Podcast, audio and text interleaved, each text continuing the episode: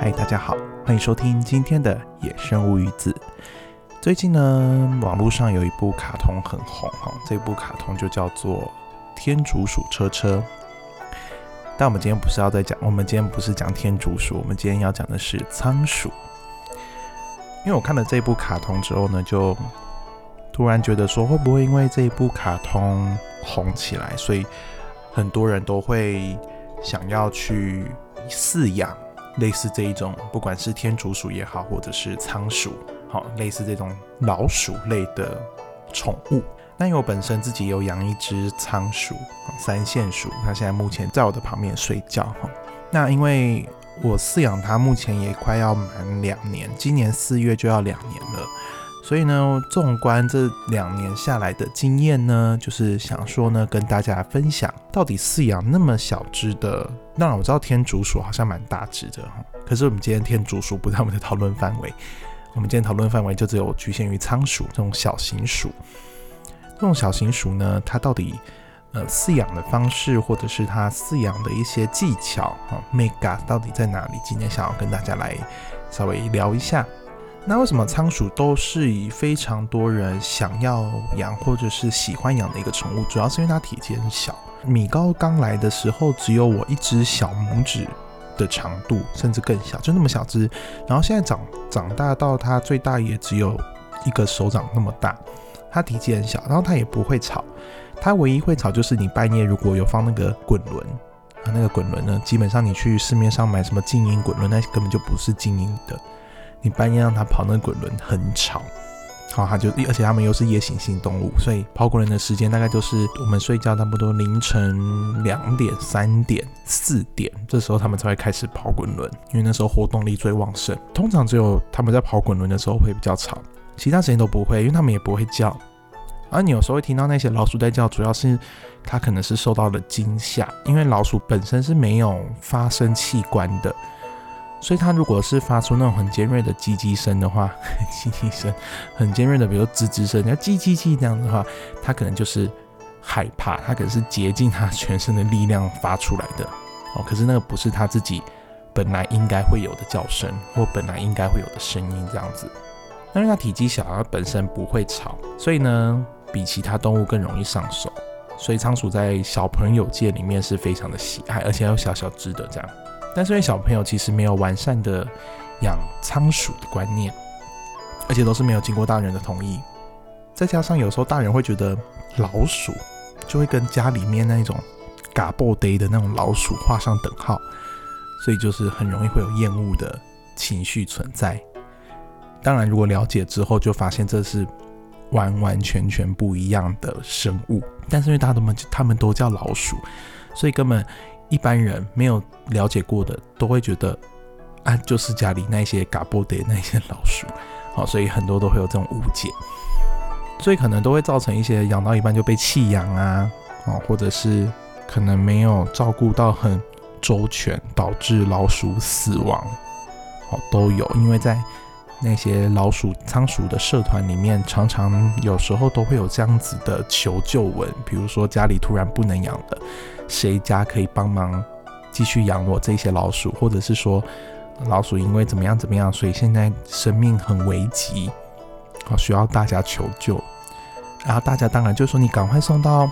有看仓鼠专科的动物医院，但是他可能本身才是国小生而已，你要怎么样让他半夜可能也不到半夜，可能就可是就已经深夜了十点十一点，你要叫他怎么出门，然后自己一个去动物医院呢？这是不可能的事情，所以其实养这种仓鼠，前面其实都很多很多的作业是需要去考量到的。当然，有一些都是一头热就想养就养，这样他也没有想到后面这些事情。可是我是觉得，毕竟是一个生命，所以还是得对它负责，不是说满足了你自己的私欲，想要养宠物的私欲，而不重视它的生活品质，这样也是不对的。那今天主要就是跟大家聊一下仓鼠，包含就是我自己个人的经验。那我们先来讲一下仓鼠的种类好了。仓鼠种类呢，我们这边分为四种。那这第一种是大家最常看到的，也是米高的品种，就叫做加卡利亚仓鼠。加卡利亚仓鼠呢，又可以称作是三线鼠或者是枫叶鼠、爬爬鼠。那现在比较常称到的就是三线鼠。那为什么叫三线鼠？主要是因为它上它背后有明显的三条线，哦，你就会看到它的毛色有明显的三条纹路这样子。然后它的那个毛色又分为三线野生色。银狐、紫狐、布丁、金狐、奶茶。那我身边的这只米糕呢？它是野生色的，就是比较偏灰黑色这样子。它的性成熟年龄呢，就是公的呢是六到八周，母的是四到八周。那这个的意思就是性成熟年龄，就是假设它是从出生到它可以继续繁衍下一代，最多只要八周的时间。所以为什么要提倡说一鼠一笼？主要也是在于说，如果你没有让它分笼的话，它可能就是会继续这样子繁衍下去。然后老鼠一次繁衍都是好几只、十几只这样子，除了会造成主人可能没办法负担之外，这样子的基因比较会有一些疾病的产生，或者是可能发育不完全等等诸如此类的，甚至可能会有互相残杀。因为如果你没有做到分笼的话，一堆老鼠里面一定有比较强势的。也有比较弱势的，强势的一定会去欺负弱势的，他们都会这样互相欺负。所以今天如果你没有打，你没有把它做到分笼的话，很有可能你睡一觉起来，隔天就有很多好几只可能比较瘦弱的老鼠就会死掉。嗯，这个我们后面等下也会讲到有关于宠物店的部分，那我们就继续往下。那成年仓鼠的体重大概就是公的呢会到最重到四十五克，那母的呢会到五十克。那它的身长呢，我刚刚就讲嘛，差不多一个手掌大，所以大概最大会到十二公分。平均寿命呢就是一点五年到三年，好，最长到三年。不过基本上我们有撑过两年，就是饲养超过两年的老鼠，基本上都已经是非常非常高龄的老鼠了。因为老鼠那么小只，其实很容易会生病，所以其实能超过两年就是非常棒的一个。它的人，它的鼠身已经走得非常完美了。那它的特色就是它比较温顺啊，比较亲人。那另外一种呢是黄金鼠。那黄金鼠其实就是我们小时候看到的那个卡通，叫做是哈姆太郎。那哈姆太郎呢，它的花色也很多，它有白色、黄色、咖啡色、奶油色，甚至黑色都有。那它的性成熟年龄呢，也是公的是七到八周，母的呢是六到七周。它的体重呢比较重，因为它比较大只，它的身长可以到二十公分，最大的话，当然这是一个平均值啊。哈，那公的话，它的体重呢是最重可以到一百三十克，那母的呢是一百五十克，所以是也是非常的有分量的。它平均寿命比那个三线鼠多一年，最多可以来到四年。好，差不多二到四年这样子，那它也是最容易亲近主人的一个品种，那也是非常多人喜欢饲养的一个品种。再来有三线鼠呢，就会有一线鼠。那一线鼠顾名思义，它就是背上有一条线，哈叫做坎培尔仓鼠。那坎培尔仓鼠呢，性成熟年龄呢，公的呢就是六到八周，母的呢就是四到八周。它的体重呢，也是跟三线鼠差不多啊，最重差不多四十五到五十克，身长呢也是一个手掌大，最大大概到十二公分，平均寿命也是一模一样啊，最多到三年。再来另外一个叫做罗伯罗夫斯基仓鼠，那么长，它其实就是老公公鼠。它为什么叫老公公？是因为它的呃嘴巴胡须这边有白白的一圈，那就很像圣诞老公公，所以大家就称它为圣。不是那老公公鼠，他就称它为老公公鼠。那它的性成熟年龄呢，其实跟一线、三线差不多哈，都是六到八周。母的比较快，四到八周。那它的体重呢，也是十五到三十克哦，稍微轻一点，因为它的身长呢，最大也只到五公分，所以它蛮小只的。平均寿命一模一样，也是一点五到三年哈。那它的那个体型呢，非常的小。所以它移动速度很快，它很很会溜，它溜那么快，代表它的胆子呢非常的小，所以你稍微可能手过去根本就没有进到笼子，它可能就吓到，所以它基本上不太容易跟主人亲近。当然，你要慢慢跟它培养感情。好，不过一开始饲养可能就是有一些主人可能会有一些玻璃心，因为老鼠就不跟它亲近，看到它就跟它快点跪那样子，就赶快跑那样。然后老公公鼠目前知道就是唯一一个是可以群聚的老鼠。好，它们的那个习性是可以大家一起生活的，跟其他老鼠是不一样。其他老鼠都必须遵守一鼠一笼的这个规则。在刚刚讲到宠物店的问题，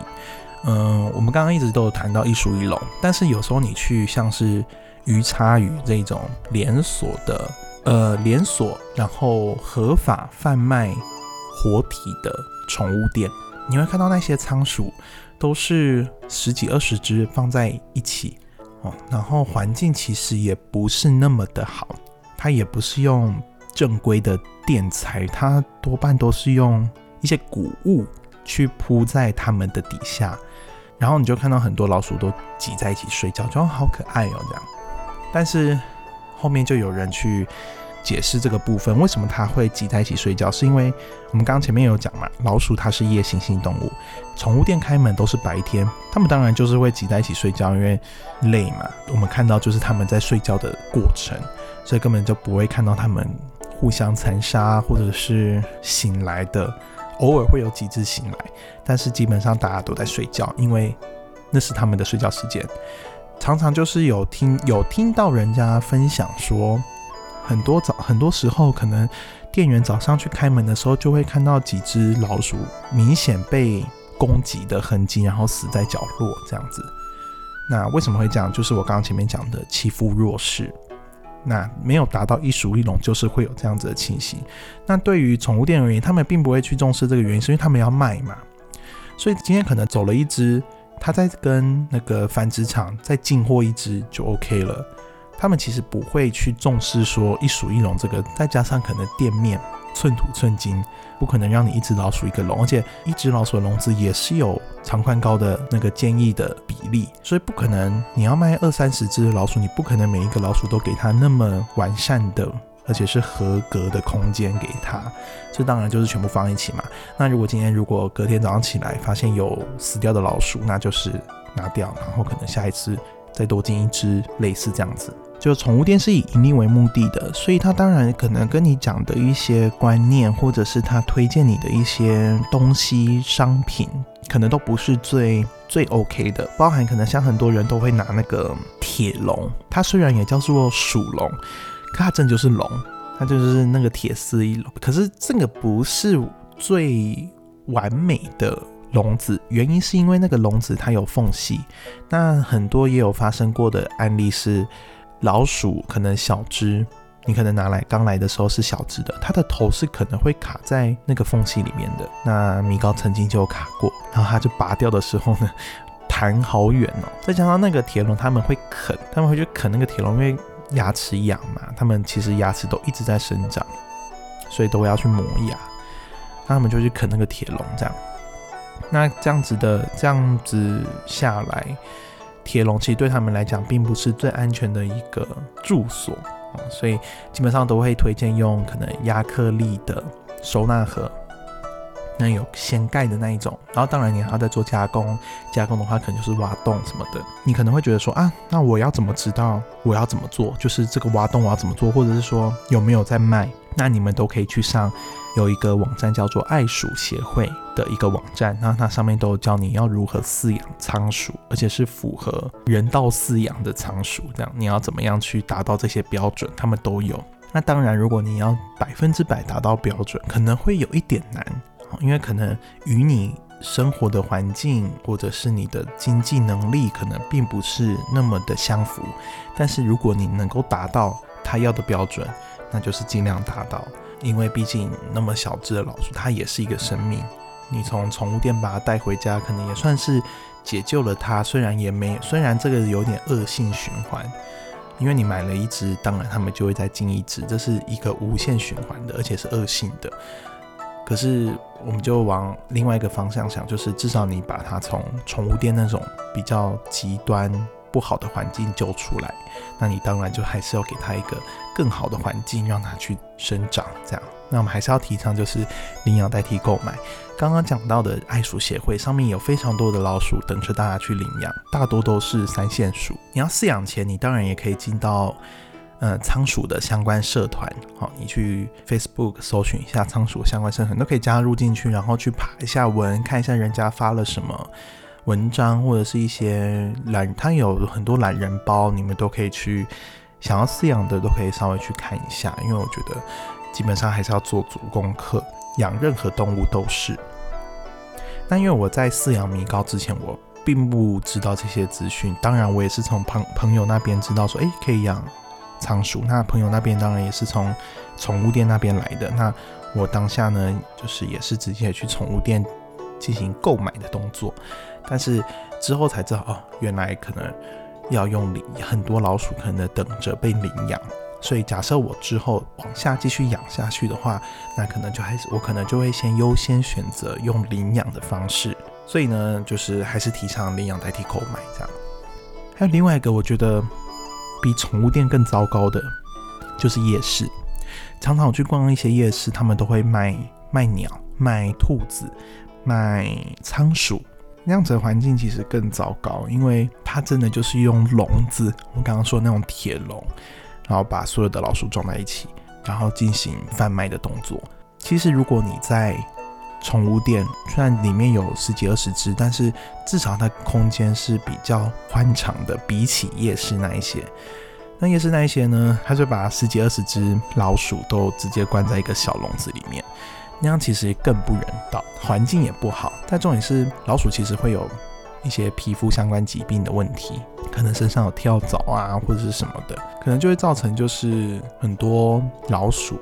会有一些疾病的发生。所以今天我觉得最不 OK 的地方，就是假设你是用购买的方式好了，最不 OK 的管道就是夜市，因为我觉得夜市那些会比宠物店来的更残忍一些，我个人是这么认为，就是在对待那些小动物上面。那假设你今天是从宠物店或者是从朋友那边领养的，anyway，带回家的注意事项就是要注意的，就是可能它会有过早离乳，离乳就是可能离开妈妈的奶，或者是感染的问题。那发育不良可能会造成未来的身体很虚弱。那宠物店环境不佳，母乳呢可能补充不足，它可能在繁殖场就还没有养到足够的月份。他就把他跟妈妈离开，那当然他可能要继续吃母奶的，后续也没有继续补充一些相关的东西，他发育不全，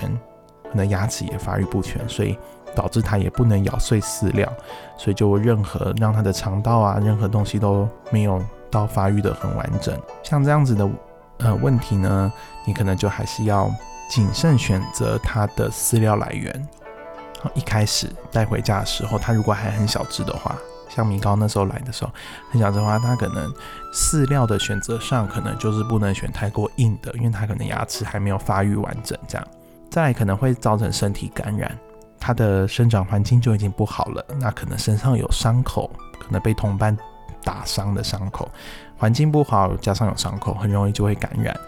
那那么小只的动物，你要想它感染了，基本上就是半条命就没了，所以很容易可能会虚弱死亡。这个也是必须要，因为我待会讲，你要注意看它的活动力啊之类的，各方面都要注意。再就是年幼时温，它可能还很小只，抵抗力比较弱，所以它很可能会有时温的问题，或者是它可能因为换了一个环境，它压力大，所以可能很容易会落塞。那可能落塞之后呢，它可能又没有补充水分，可能它就会脱水死亡，或者是有一些可能。会爆虫，因为情绪波动比较大，所以爆虫摔死的、摔伤的都有。因为老鼠小只老鼠抗压性比较弱一点哈，那陌生环境再加上有时候可能是新手爸爸妈妈在饲养的时候，可能太大力了，或者是那个力道不会去攒，或者是突然这样熊熊手伸进去要抓它，它都会被吓到。那养老鼠呢，其实会有几个必要尝试，我们跟大家稍微解释一下，了解一下，就是。你要给予一个安静、干净、温暖的环境。它的鼠笼的温度呢，最好是维持在二十二到二十五度，然后必须给予一些足够的卫生纸或厨房纸巾当做被窝。那冬天不要用陶瓷窝，冬天不要用陶瓷窝。我有去搜寻为什么，是因为陶瓷的散热快，所以当老鼠跑到陶瓷窝里面的话，今天已经够冷了，它身上的可能温度本来就不高了，再加上陶瓷窝散热快，它的体温很容易被陶瓷窝带走，那老鼠可能会有失温的问题，所以冬天不要把陶瓷窝放进笼里面。为什么用卫生纸呢？因为老鼠喜欢筑巢，所以你今天如果把卫生纸撕成一条一条放上去给仓鼠的话呢，老鼠会很兴奋，它会咬着那些卫生纸，然后跑到可能某一个小角落，然后把那个卫生纸吐在那边。好，这是它的一个天性，好，老鼠的天性。那可能太小的老鼠，它可能还不会这样整理被窝。那这时候呢，你可能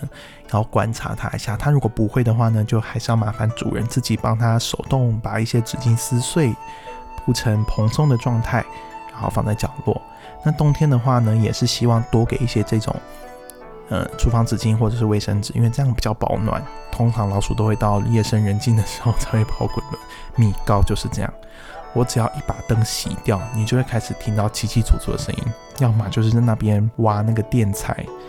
要么就是喝水啊，不然就是听听孔孔这样，这些动作都是。我一关灯的那一刹那，它就开始做了啊！所以老鼠其实也是很聪明的一个动物。那三个月以内没有成年的老鼠，不要喂食生鲜的蔬菜水果，要等到三个月以上，身体比较强壮之后再给予。再来另外一个就是我们刚前面一直在重复提到的，就是一鼠一笼，因为四十天以上的老鼠，它就有繁殖跟互相残杀的能力，因为老鼠的地域性很强。今天这是它的地盘，如果旁边有其他老鼠或者是生物，包含主人也会哦，侵入到它的地盘，它是会生气的。因为米高有时候我可能手要下去抓东西、拿东西，可能有我也没有要碰它，我没有想要碰它，可是我只是手下去，可能拿个纸巾什么，它是会暴冲过来，然后咬我的手，所以它的地域性很强。那可想而知，如果今天在它的地域盘上面是其他的老鼠，它当然就会去做攻击的动作，所以当然要达到一鼠一笼。那老鼠都会长大，所以呢，三到四个月后的老鼠体型就会固定下来，它多大大概就是那样子大小。所以如果它今天长大了呢，就希望各位主人呢给它换更大的笼舍，让它可以活动的范围再更广一点。那或多或少，大家都会带老鼠出门。比如说，我要从台中回埔里的时候，都还是会带着米糕，因为不可能把它放在台中这样子不管，所以我都会带着它。这时候，其实我觉得也是主人要去评估的一个问题。你今天如果是养狗养猫，你今天要出远门，很方便，因为很多可以寄养的地方，像是什么旅馆、狗狗旅馆、猫猫旅馆都有。可是老鼠没有啊。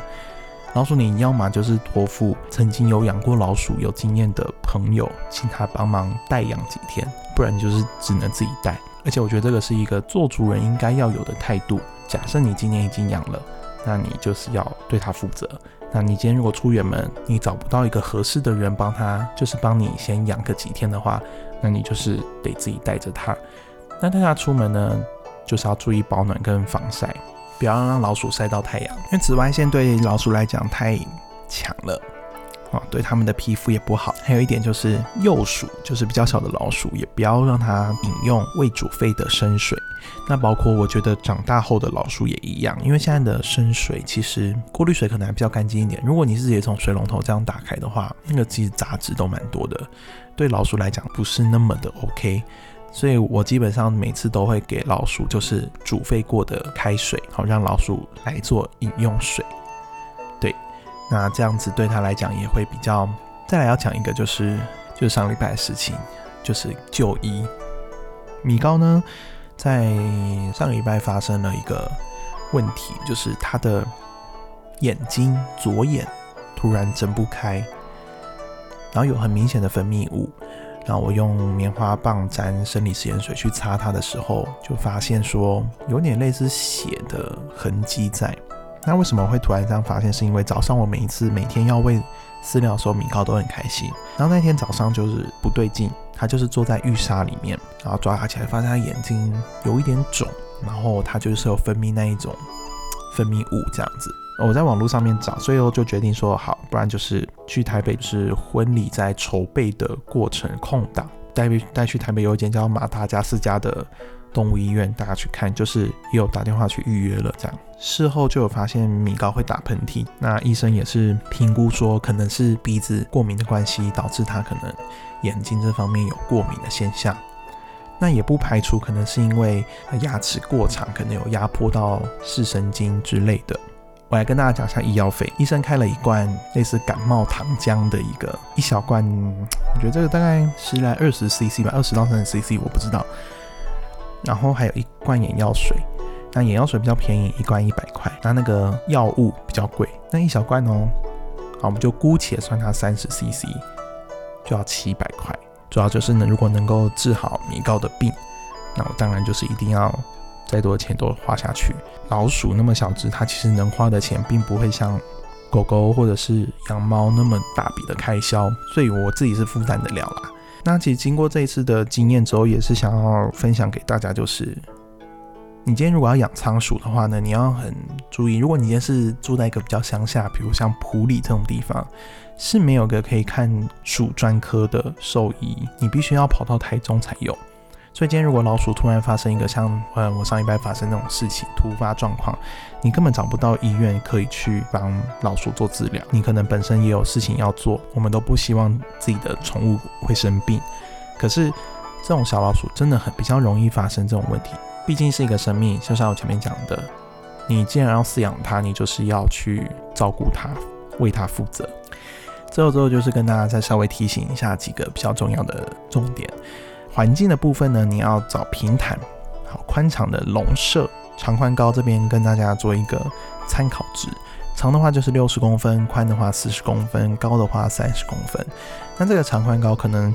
你会觉得很大，那你稍微可以再缩小一点。不过长不要低于四十公分，你最少最少长也要四十公分，你不要再继续往下小了，因为那个空间太小，对老鼠是不好的，他们会很压抑。不过我真觉得老鼠世界的。房子也是跟人类一样越来越贵，很多网络都会，他会自己做那种整理箱，就是我们可能在整理衣物的那一种塑胶箱，他会帮它改造变成可以饲养老鼠的笼子。哇靠，那个一个就一两千块以上诶，两千块是应该有附一些配件，你如果单买笼子可能就一千多块，你可能还要买水壶啊，还要买滚轮啊，还要买它的小窝啊、垫材、饲料，零零这种加起来可能。也是要花个一两千块，这个也是给你评估的一个点。今天他房子很贵，你不能只养养了之后，然后买一个很便宜，然后又小的房子给他住，这样对他来讲是不好的。那我会建议你干脆就不要养，好，因为你这样根本就在虐待人家。刚有讲到，就是还是要准备小窝滚轮，那滚轮尽量就是十五到十七公分。那如果是黄金鼠那么大只的话呢，尽量二十一公分的大小，它比较不会伤到它的脊椎。还有它的鼠厕跟鼠厕沙、沐浴沙这种沙类的东西，其实是可以不用一直放在笼子里面的。像这次米高生病，我就第一时间我就是把沙子拿掉，然后木屑也清掉，因为感觉是它是过敏，沙子那么细，它一定会吸进去，可能会更严重。所以基本上呢，厕所其实可以不用一直 always 放在笼子里面，你可能一个礼拜放进去一两次，让它进去上厕所，或者是滚滚沙子，这样或许就可以了。哦，不用一直放在里面，因为可能对它的鼻子也不是那么的好。还刚刚有说垫材以及让它筑巢的材料，比如说厨房纸巾之类的。那水瓶是一定必须二十四小时放在里面的。那水也当然也要每可能两三天就要更换，这样换新鲜的水给它。还有散热板，散热板就是夏天的，它是一个类似。那是一个铁片，因为它散热快嘛，所以老鼠有时候就会趴在上面。然后刚刚也有继续提到嘛，仓鼠呢还是必须要一鼠一笼的饲养，同性之间的互相残杀，或者是异性之间的大量繁殖，可能都会造成你的困扰。但老公公鼠比较特别，因为它是家族群居，所以还是可以多只放在一起养。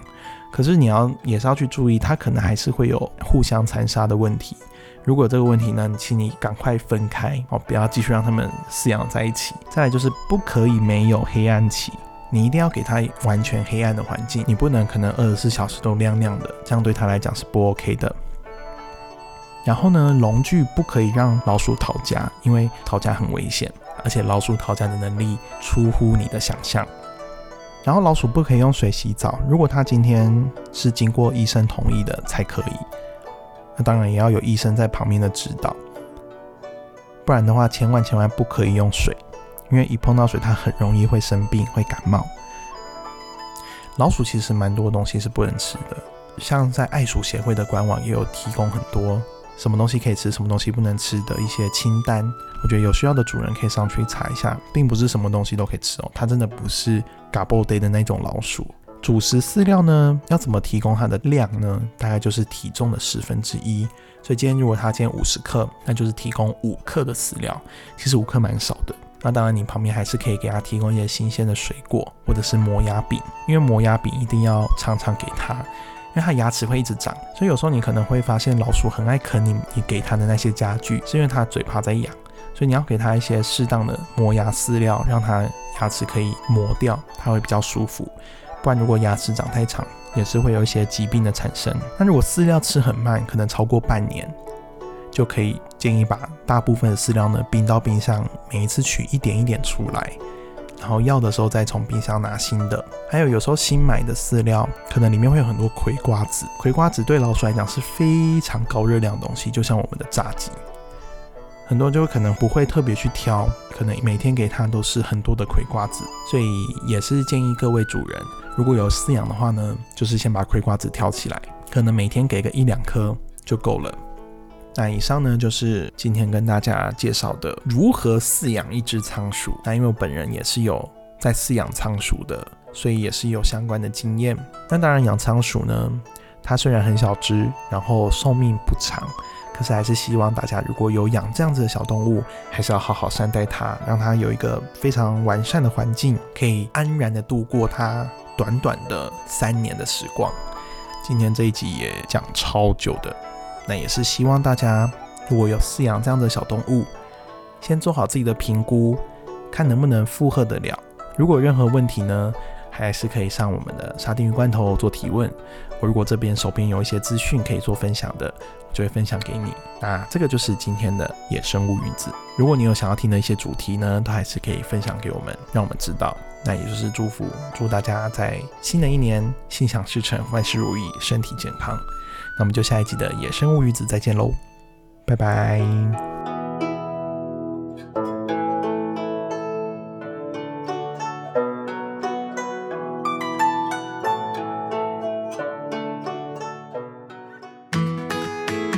沙丁鱼罐头提醒您：新冠肺炎疫情进入高峰期，请务必遵守进入人多场所或密闭空间戴上口罩，配合防疫实施实名制。与他人保持适当安全距离。回到家吃东西前，使用肥皂或酒精洗手。防疫需要大家共同努力。沙丁鱼罐头也感谢所有医护人员的付出。